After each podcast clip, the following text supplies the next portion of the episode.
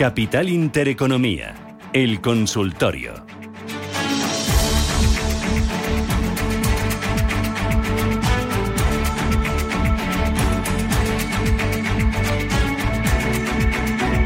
Abrimos nuestro consultorio de bolsa hoy miércoles festivo con normalidad en la bolsa española, normalidad también con ustedes para que nos hagan llegar sus consultas, sus preguntas a través del 91533 1851 91 533 1851 o nos manden un mensaje de texto o de audio al 609-224-716.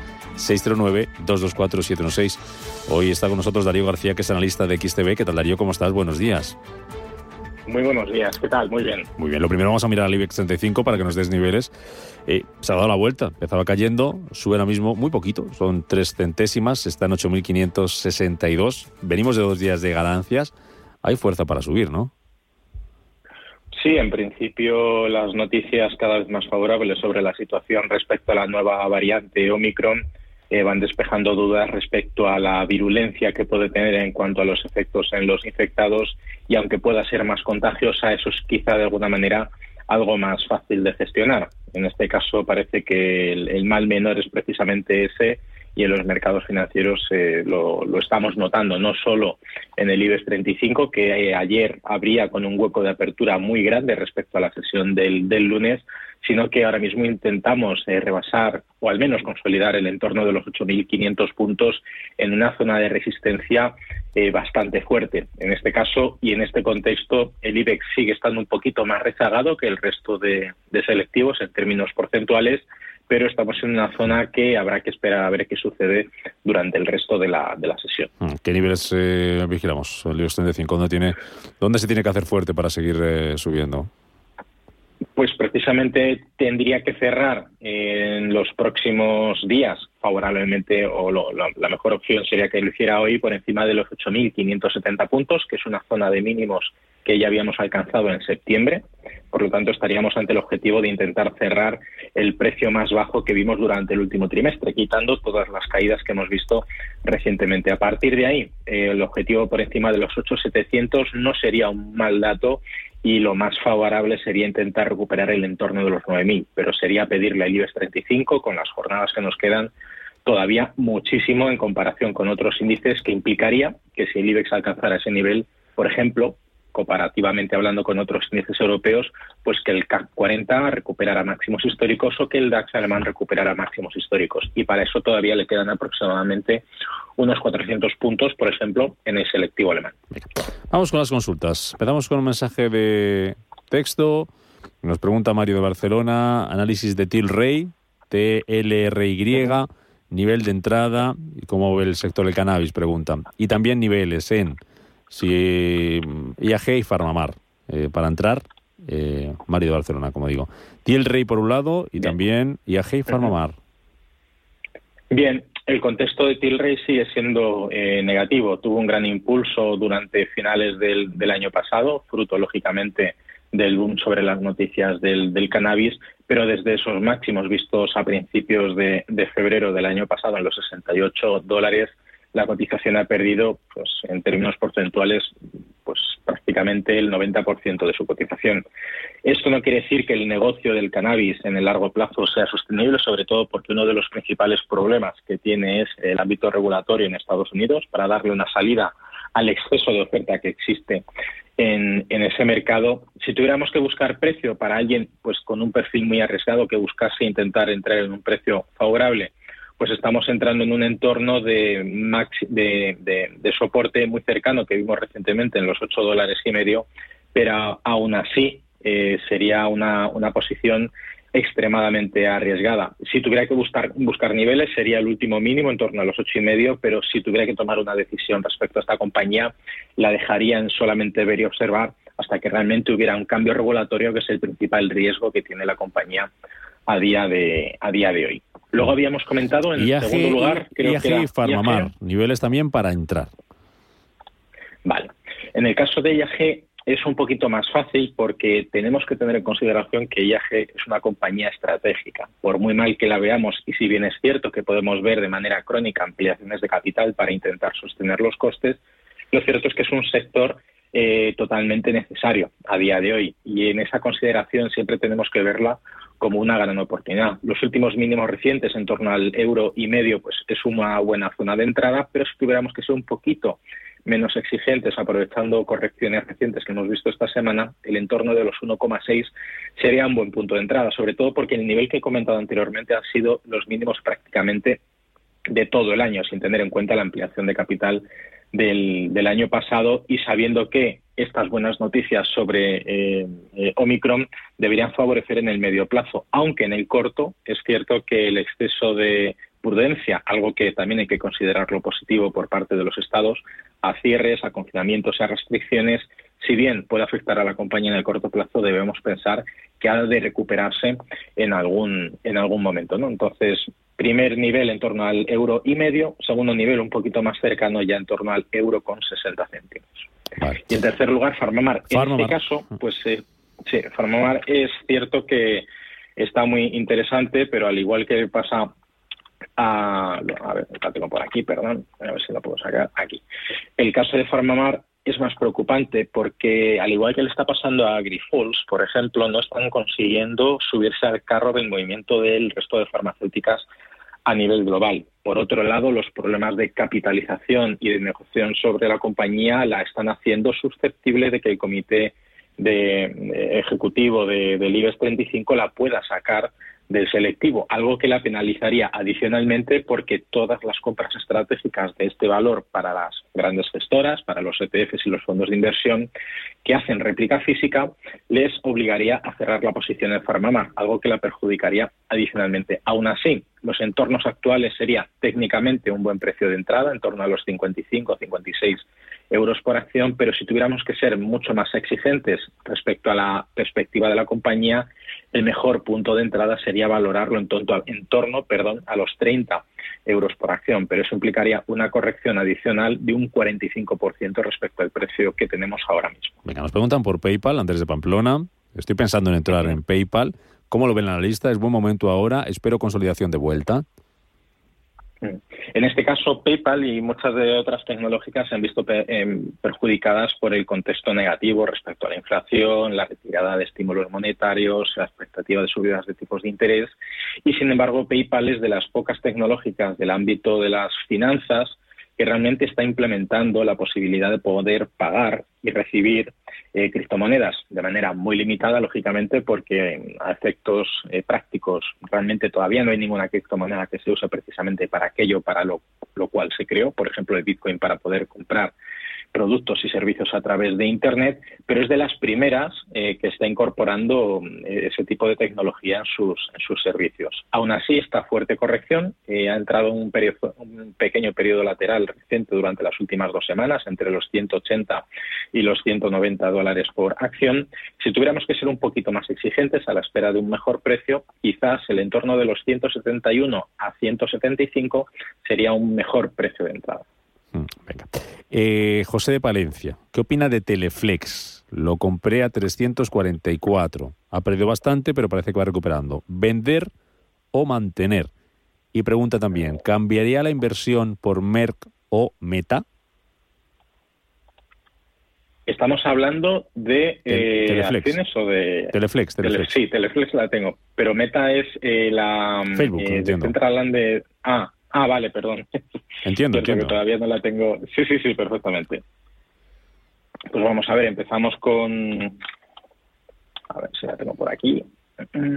Bien, en el caso de, Teleflex se rompió una zona de suelo importante en torno a los 315 eh, dólares por acción, eh, encontró un suelo principal en los 2,88 y ha recuperado niveles eh, por encima del soporte anterior. En principio ahora lo que se está poniendo a prueba es la fortaleza de esa recuperación y lo que fue un soporte en su momento ahora es una resistencia. Si consigue cerrar, al menos durante esta próxima de lo que nos queda de semana, por encima de esos 315 dólares, algo que en términos porcentuales eh, realmente no es mucho movimiento, su siguiente objetivo sería en torno a los 340. Quizá habría que haber entrado antes o si estamos buscando o si hemos entrado en un precio superior, habrá que darle una oportunidad al entorno de precio actual. 300, en el caso de Meta... 344 había entrado en Teleflex y eso preguntaba si, si con ese nivel de precios si lo venderíamos, si lo venderías o lo mantendrías y en caso de, venderlo si cambiarías de inversión por Merck o por Meta. Mm, bueno, a ver, en este caso, eh, si tuviera que elegir casi con los ojos cerrados, aunque lógicamente siempre hay que tener una valoración fundamental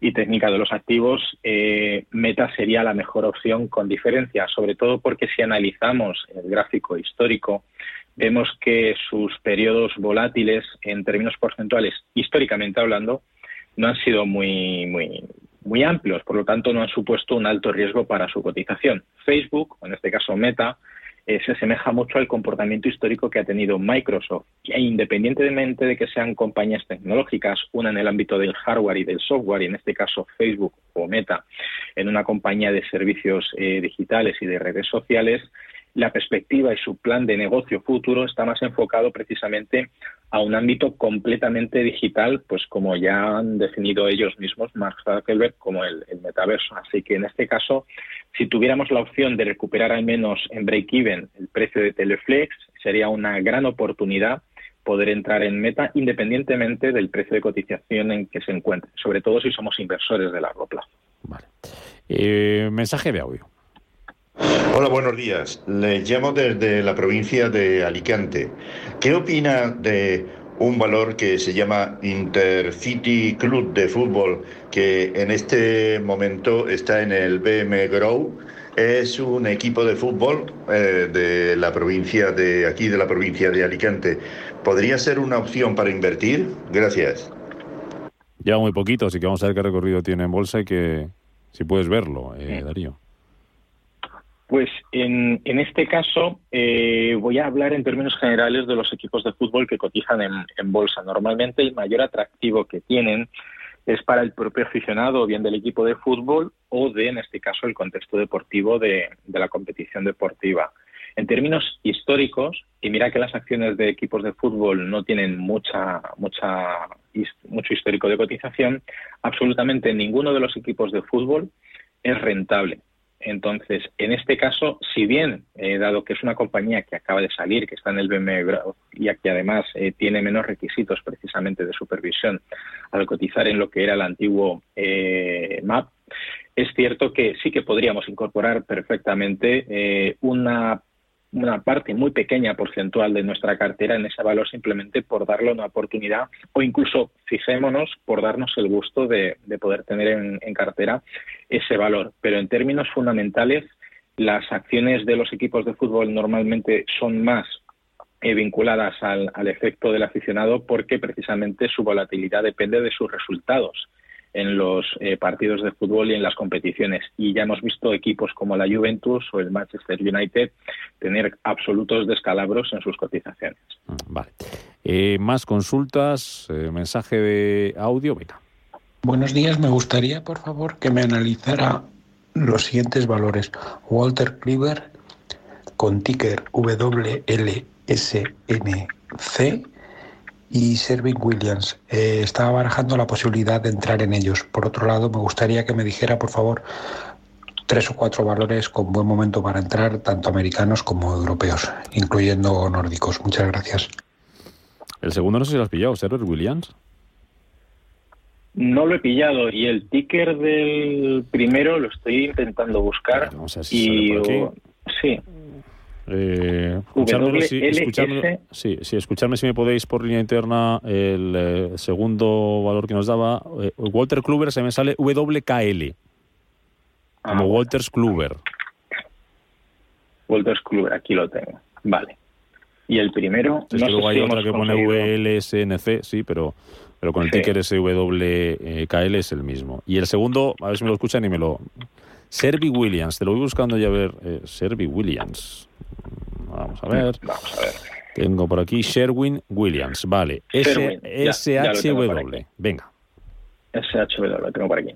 Bien, pues empezamos en este caso con Walters Kluber, cotizando en, máximos históricos. Tiene una tendencia prácticamente que si somos inversores de largo plazo nos va a dar igual en, en, qué precio entrar. De hecho, el pasado martes, la jornada de ayer, rompió un nuevo máximo en una estructura clásica de retestear techo y romper con una vela de decisión importante. Si tuviéramos que buscar o esperar eh, una mejor oportunidad de, entrada respecto a lo que el precio se, refiere, quizá pudiéramos esperar un retesteo de esos máximos anteriores. ¿Qué quiere decir? Está cotizando eh, ahora mismo en 104,95. Si esperamos a que reteste los 102,20, que fue el máximo anterior, sería simplemente un coste de oportunidad muy pequeño en cuanto a precio, pero quizá muy elevado en cuanto a oportunidad, porque puede que no lo vuelva a retestear teniendo en cuenta su evolución, su evolución histórica. Y en el caso de Servi Williams, pues vamos a buscarla por aquí, que la tengo ya abierta, aquí está. Eh, pues prácticamente sería la misma consideración, porque, por ejemplo, toda la caída que sufrió durante febrero y marzo del año pasado, la recuperación fue prácticamente vertical, incluso tardó casi lo mismo en recuperarse de lo que tardó en, caer, y en esta es la misma circunstancia. Rompió el pasado lunes una zona de, máximos históricos eh, para volver a recuperar entornos de niveles respecto a esa cotización. Si tuviéramos que considerar una compra en Sherwin Williams Company, prácticamente sería dar una orden de mercado hoy cuando abra la sesión a las tres y media, porque el coste de oportunidad de querer entrar y no poder a un precio mejor sería prácticamente perdernos esa, esa oportunidad. Y luego dentro del mercado eh, europeo, dentro del, del mercado español, debemos tener en consideración, por ejemplo, que la expectativa de subidas de, incrementos de los precios es una muy buena noticia para compañías del sector inmobiliario, sobre todo para aquellas compañías que desarrollen promociones de nueva vivienda, de nueva construcción, que en periodos inflacionistas inflacionarios son las que más se benefician, mientras que cuando hay un estancamiento de la inflación, el mercado de segunda mano se queda un poquito más rezagado. Y, por supuesto, si tenemos que tener también en consideración otro sector sería el bancario. Por muy raro o muy extraño que nos pueda parecer, las subidas de tipos de interés benefician a la actividad bancaria y al negocio porque implica una mejor una menor perdón, política monetaria por parte de los bancos centrales y como sigue habiendo una necesidad de, de, financiación estructural en nuestra economía capitalista o del primer mundo, pues lógicamente los bancos son los principales oferentes de ese tipo de servicios y debemos tenerlos muy en cuenta. Hablando de bancos, eh, pregunta un oyente por Roberto de Madrid, pregunta por Deutsche Bank, ¿qué le parece una entrada a estos precios? ¿Puede estar dibujando un suelo redondeado, dice? pues vamos a sacar el gráfico. Aquí lo tenemos. En este caso, el, proceso de Deutsche Bank eh, no es tan parecido, por ejemplo, al de la banca española. Está mucho más consolidado y también hay que tener en cuenta que Deutsche Bank, si bien es un banco de servicios minoristas en Alemania, en el resto de la actividad europea es más bien un banco de inversión y en este caso su actividad dependerá también de cuál es el, índice de facturación de su pata de inversión y de, gestión de, fondos y de instrumentos financieros. Aún así, la estructura que está manteniendo en el corto plazo es un pequeño canal bajista que no es más que una oportunidad dada la divergencia con el indicador RSI.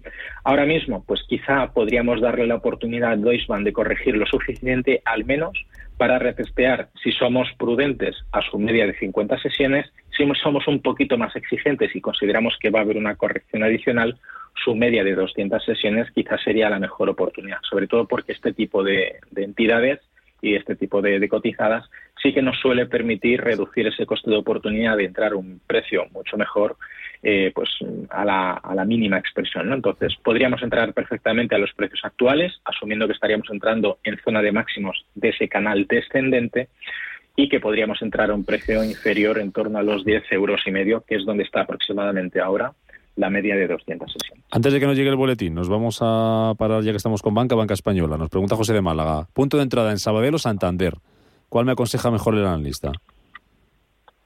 Bien, por un lado, Sabadell tiene dos contextos. Uno, eh, la actividad bancaria en general en, España está mejorando bastante, si bien es cierto que los últimos resultados, sobre todo, se han visto beneficiados por los extraordinarios, por esa liberación de las eh, provisiones para, para, impagados, que finalmente, como no ha habido un alto índice de préstamos, pues todo ese dinero que tenían bloqueado lo han computado contablemente como extraordinarios y el Banco Sabadell, por otro lado, tiene ese punto a favor de que todavía ese matrimonio con BBVA, si bien no va a ocurrir en el corto plazo, sigue estando dentro de, las dentro de la lista de objetivos pendientes por, por realizar. En el caso de Sabadell, ya teniendo en cuenta el aspecto técnico, está ahora mismo en la mejor zona disponible para entrar, en torno a su media de 200 sesiones en un gráfico diario, en estos 59, 58 eh, céntimos por, por acción.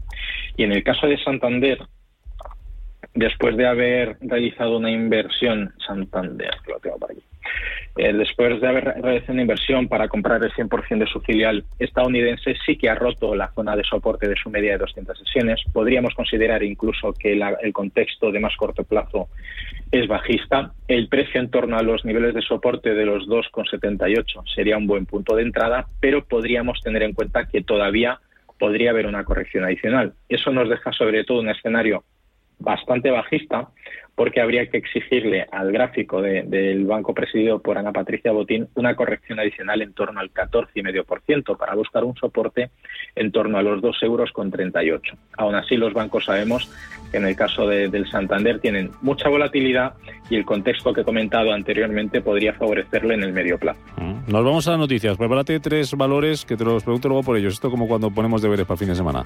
Eh, a ver, los tengo por aquí. Aedas Home, Nvidia y Microsoft. Pregunta Baldomero por ellos. Aedas Home, Nvidia y Microsoft. Hasta ahora, Darío. Vamos con las noticias. Ahora.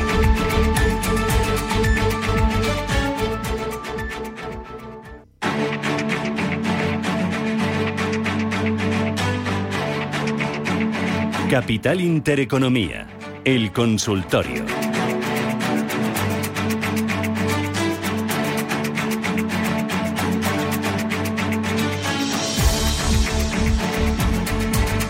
Consultorio de Bolsa, hoy miércoles aquí en Capital Intereconomía con Darío García, analista de XTB, 915331851, WhatsApp 609 224716. Teníamos pendiente unos cuantos valores, tres, Aedas Home, Nvidia y Microsoft. Baldomero nos preguntaba por ellos.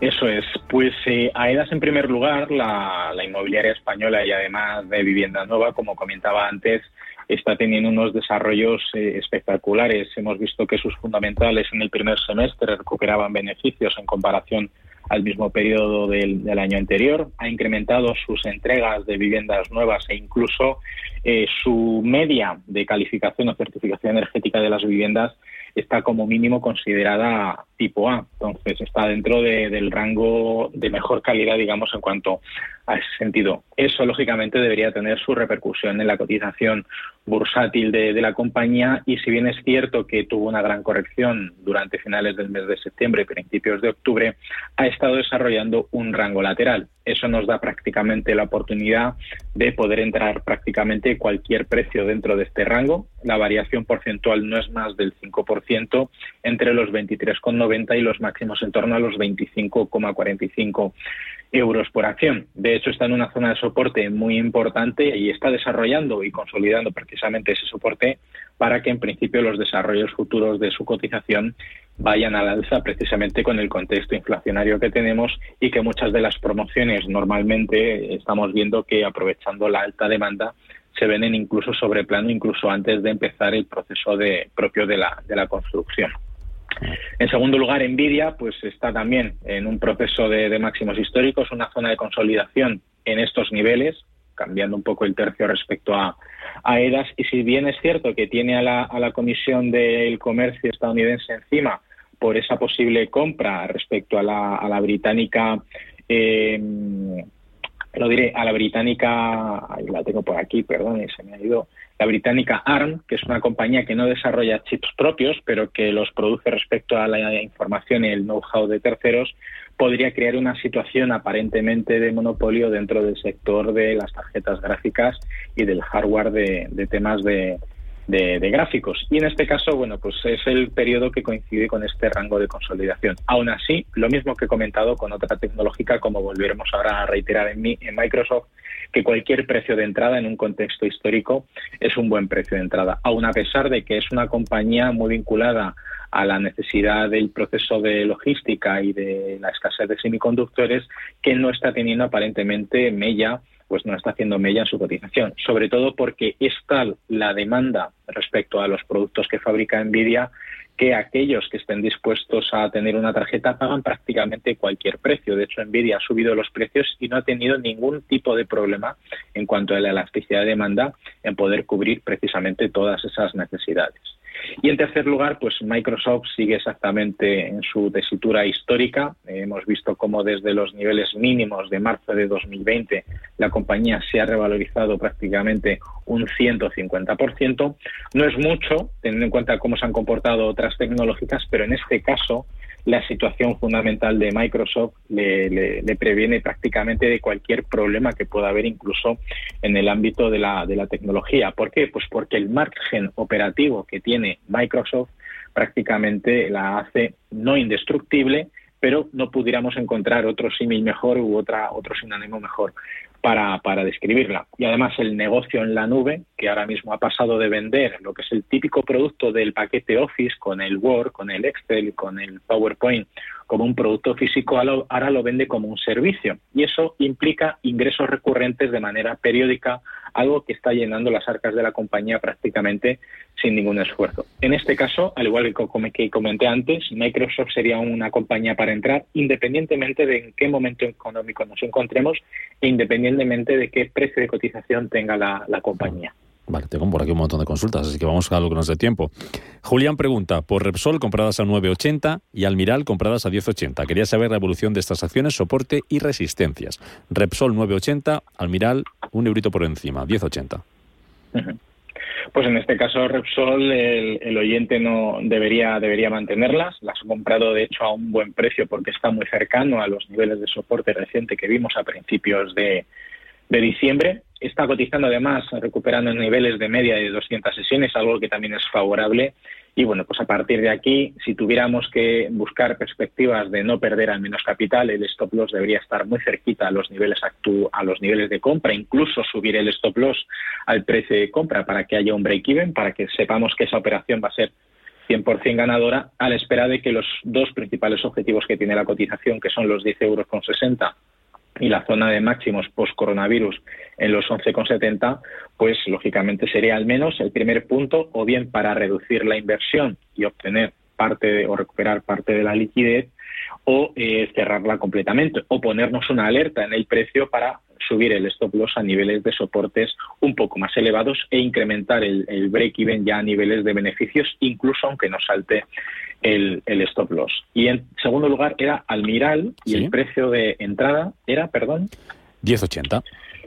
10.80. Bueno, eh, ha entrado prácticamente a, precio actual de, mercado. A diferencia de, lógicamente, Repsol, Almiral se está viendo también muy perjudicada, al igual que Farmamar y el resto de farmacéuticas españolas, a pesar que algunos de los medicamentos de Almiral son un, absoluto éxito, incluso algunos de los tratamientos para paliar los efectos del coronavirus en personas mayores también están teniendo un gran éxito, pero sin embargo en este caso la acción no lo está reflejando. Aparentemente el contexto es bajista y el precio al cual eh, habrá que tener en cuenta o bien es en este caso, intentar cerrar por encima del precio de apertura, teniendo en cuenta que el objetivo en cuanto al contexto de la acción no es que suba, sino que baje y pueda retestear niveles de soportes recientes en torno a los 10 euros con 25. Es decir, aproximadamente unos 60 eh, céntimos por debajo del precio de entrada de, nuestro oyente.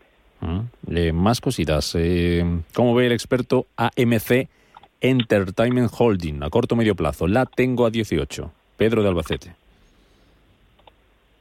La compra 18. Bueno, pues en este caso, em, durante el periodo que vimos de principios de, año y el, prácticamente el, final del semestre de, este año, ha sido una compañía que se ha recuperado primero por haberla considerado una meme stocks gracias a las redes sociales y el, grupo de Wall Street Bets, en este caso de, de Reddit, pero a diferencia de otras meme stocks, AMC sí que tiene unos fundamentales con los cuales precisamente ha habido un giro de los acontecimientos. Es decir, toda esa liquidez que ha entrado gracias a las redes sociales se ha aprovechado para recuperar un sector que en este caso en Estados Unidos y a través de la compañía AMC estaba muy, muy penalizada. En este caso, el precio de apertura de, nuestro oyente eh, no debería cerrarla e incluso ir por, poco a poco, pues como he comentado antes, ir subiendo el stop loss por supuesto, ya por encima del break-even, por lo tanto, que esa operación sea 100% ganadora.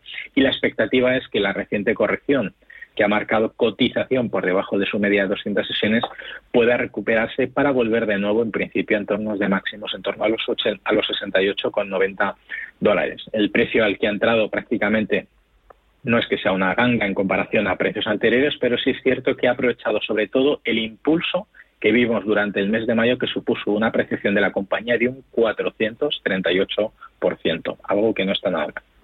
Más consultas, vamos con un mensaje de audio. Hola, buenos días. Desde Santiago de Compostela.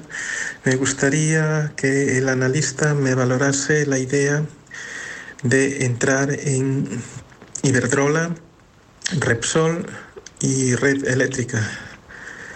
Eh, estoy interesado en los tres valores y si alguno de ellos o todos me parecen ideas interesantes de inversión, pues que me diga los niveles a qué atenerme, tanto stops como posibles precios objetivos. Muchas gracias y buenos días.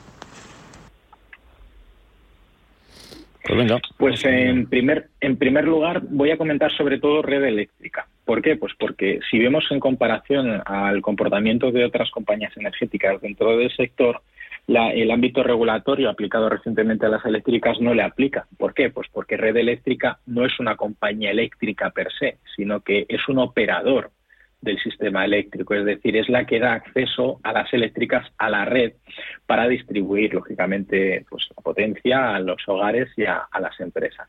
Y en este caso podríamos considerarla, salvando muchísimas diferencias, como un broker, un intermediario dentro del sector, donde lo único que hace es proveer de la red de distribución a las compañías eléctricas. ¿Eso qué le está propiciando? Pues que veamos una cotización que nada tiene que ver en absoluto con el resto de compañías eléctricas. Si tuviéramos que buscar una compañía estable, lógicamente, de las tres opciones comentadas o propuestas por, por el oyente, Red Eléctrica sería la mejor de las tres. Cotiza en torno a los 18,85, cotiza en máximos post-coronavirus y apenas le queda un 2, un 4%, perdón, de cotización para recuperar los picos máximos previos al impacto de la pandemia, algo que en términos porcentuales con su comportamiento no debería tardar mucho en, recoger. En segundo lugar, y siguiendo con las compañías eh, eléctricas, vamos a irnos a ver a Iberdrola, donde en este caso sí es cierto que uno de los aspectos fundamentales que está penalizando el valor es el aspecto de la gobernanza respecto al criterio de eh, ASG, sobre todo por todo lo que sobrevuela, en este caso sobre el caso Villarejo, a Ignacio Sánchez de Galán. Aún así, en este caso, bueno, pues sí hemos visto que la compañía ha recuperado o se ha recuperado de toda la caída sufrida desde que tuviéramos precisamente la noticia, no solo del impacto de, de la noticia inicial de la imputación en este caso de Sánchez Galán, sino en segundo lugar de la aplicación del Real Decreto Ley por parte del Gobierno para el tema de los beneficios extraordinarios de las eléctricas y la cotización en torno a los 10 euros por acción es una cotización crítica. Es decir, ahora mismo es una resistencia importantísima que en su momento fue un soporte importante. Deberemos esperar, en este caso Iberdrola, que recupere esa cotización para buscar como un primer objetivo por encima de los 10,80 euros por acción, pero también podemos y debemos tener en cuenta la posibilidad de que veamos un rechazo. Así que antes de hacer nada, debemos esperar a que se recupere con cierta intensidad la resistencia en torno a los 10,20 céntimos por acción, eh, la, resistencia en su cotización. Y en tercer lugar, en este caso, Estábamos hablando de, Repsol, la hemos comentado eh, anteriormente, creo. Vamos a ver. Repsol, sí, con un precio 9,80 que nos hablas de, nos decías, Darío, que, que mantener, ¿no? Efectivamente, y además estamos ante un contexto donde la sensibilidad respecto al precio del crudo es importante. Estamos viendo una reducción de los inventarios eh, en esta semana y en las semanas anteriores que en principio deberían dar cierto impulso al precio del petróleo que tras las fuertes caídas sufridas recientemente por la noticia, recordemos, eh, de, la variante Omicron, también se está recuperando con intensidad e incluso algunas casas de análisis todavía valoran el petróleo que tenga la posibilidad de llegar a los 100, incluso otras muchas más, eh, bueno, pues, con unas valoraciones mucho más hinchadas que pueda llegar incluso a los 120 dólares por barril y eso lógicamente debería favorecer a Repsol. Aún así, pues lo que hemos comentado anteriormente sobre la, petrolera. Venga, termino con dos consultas, tres valores. Eh, por un lado, nos preguntan por el INDE, eh, dedicada al hidrógeno verde, nos dice que cotiza en el Nasdaq. y el banco americano Citigroup. Y luego otro oyente nos dice stop loss y objetivos de Apple compradas a 172. Vale. Pues vamos a ir primero a el INDE. ya la tenemos por aquí. Es aquí el INDE Entertainment Group, ¿puede ser? No, el INDE. Linde. Linde, perdón. Vamos aquí, aquí la tenemos. Pues en este caso, otra compañía del, del, ámbito eh, tecnológico dentro de un sector mucho más concreto. Prácticamente también otra compañía que en términos porcentuales la evolución que viene desarrollando, para que nos hagamos una idea, desde un mínimo importante que fue en 2016, el desarrollo incluso que ha tenido con el impacto negativo de, de, de marzo, de febrero-marzo de 2020, fue algo prácticamente bueno pues testimonial porque la recuperación que tuvo respecto a la pandemia pues tardó bastante poco en, conseguirlo. Esta sería una de las compañías a tener en cuenta sobre todo porque nos daría técnicamente igual el precio de entrada en un contexto de, inversión de, largo plazo y bueno, pues si tuviéramos que buscar una posible entrada un poquito más favorable, su media de 50 sesiones nos, daría un precio en torno a los 320, 321, sabiendo que hoy, ahora mismo, la preapertura de la cotización del INDE marca una apertura en torno a los 330 con 67. Es decir, estaríamos buscando una corrección de aproximadamente un 3% para entrar al mejor precio que, pudiéramos tener en, en cuenta.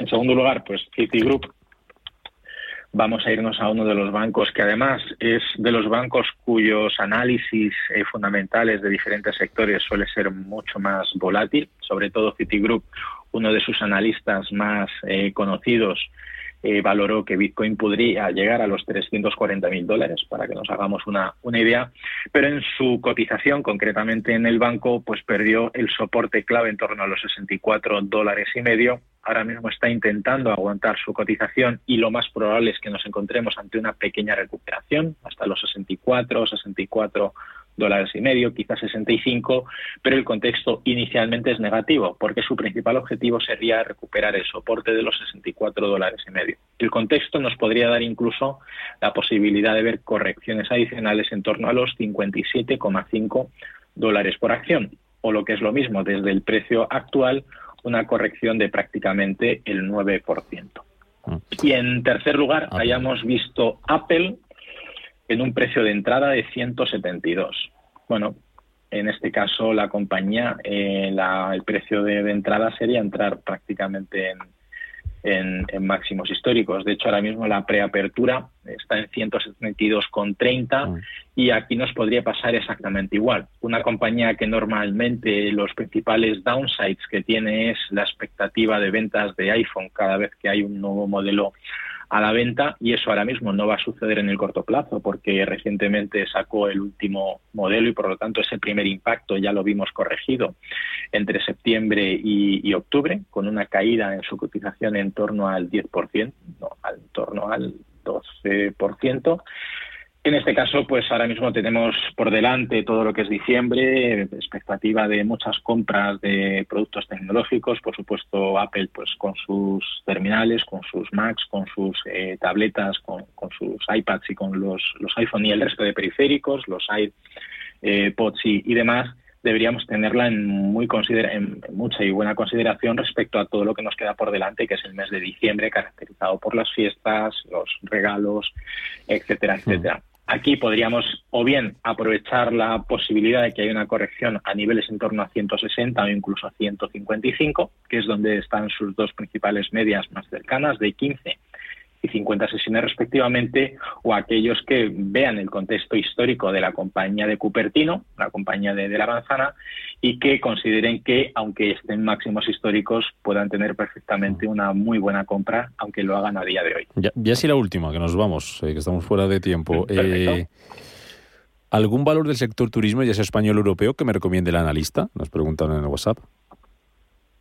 Pues eh, sí, y además es uno que no está en el IBEX 35, sino que está en el continuo.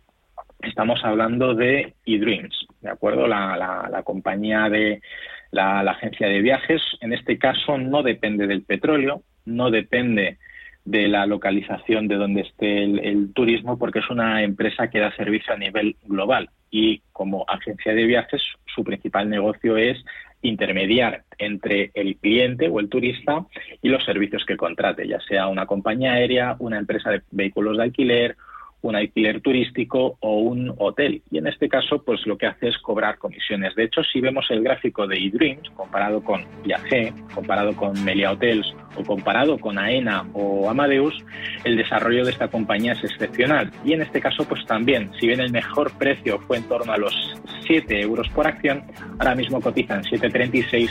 No creo que eso suponga ningún impedimento para quien quiera entrar en el sector turístico pueda elegir eDreams como la mejor opción dentro del abanico que tenemos en el mercado español. Darío García, analista de XTV. Gracias por este consultorio, por compartirlo con nosotros en este día festivo, 8 de diciembre. Cuídate mucho, que vaya bien. Un placer, feliz puente.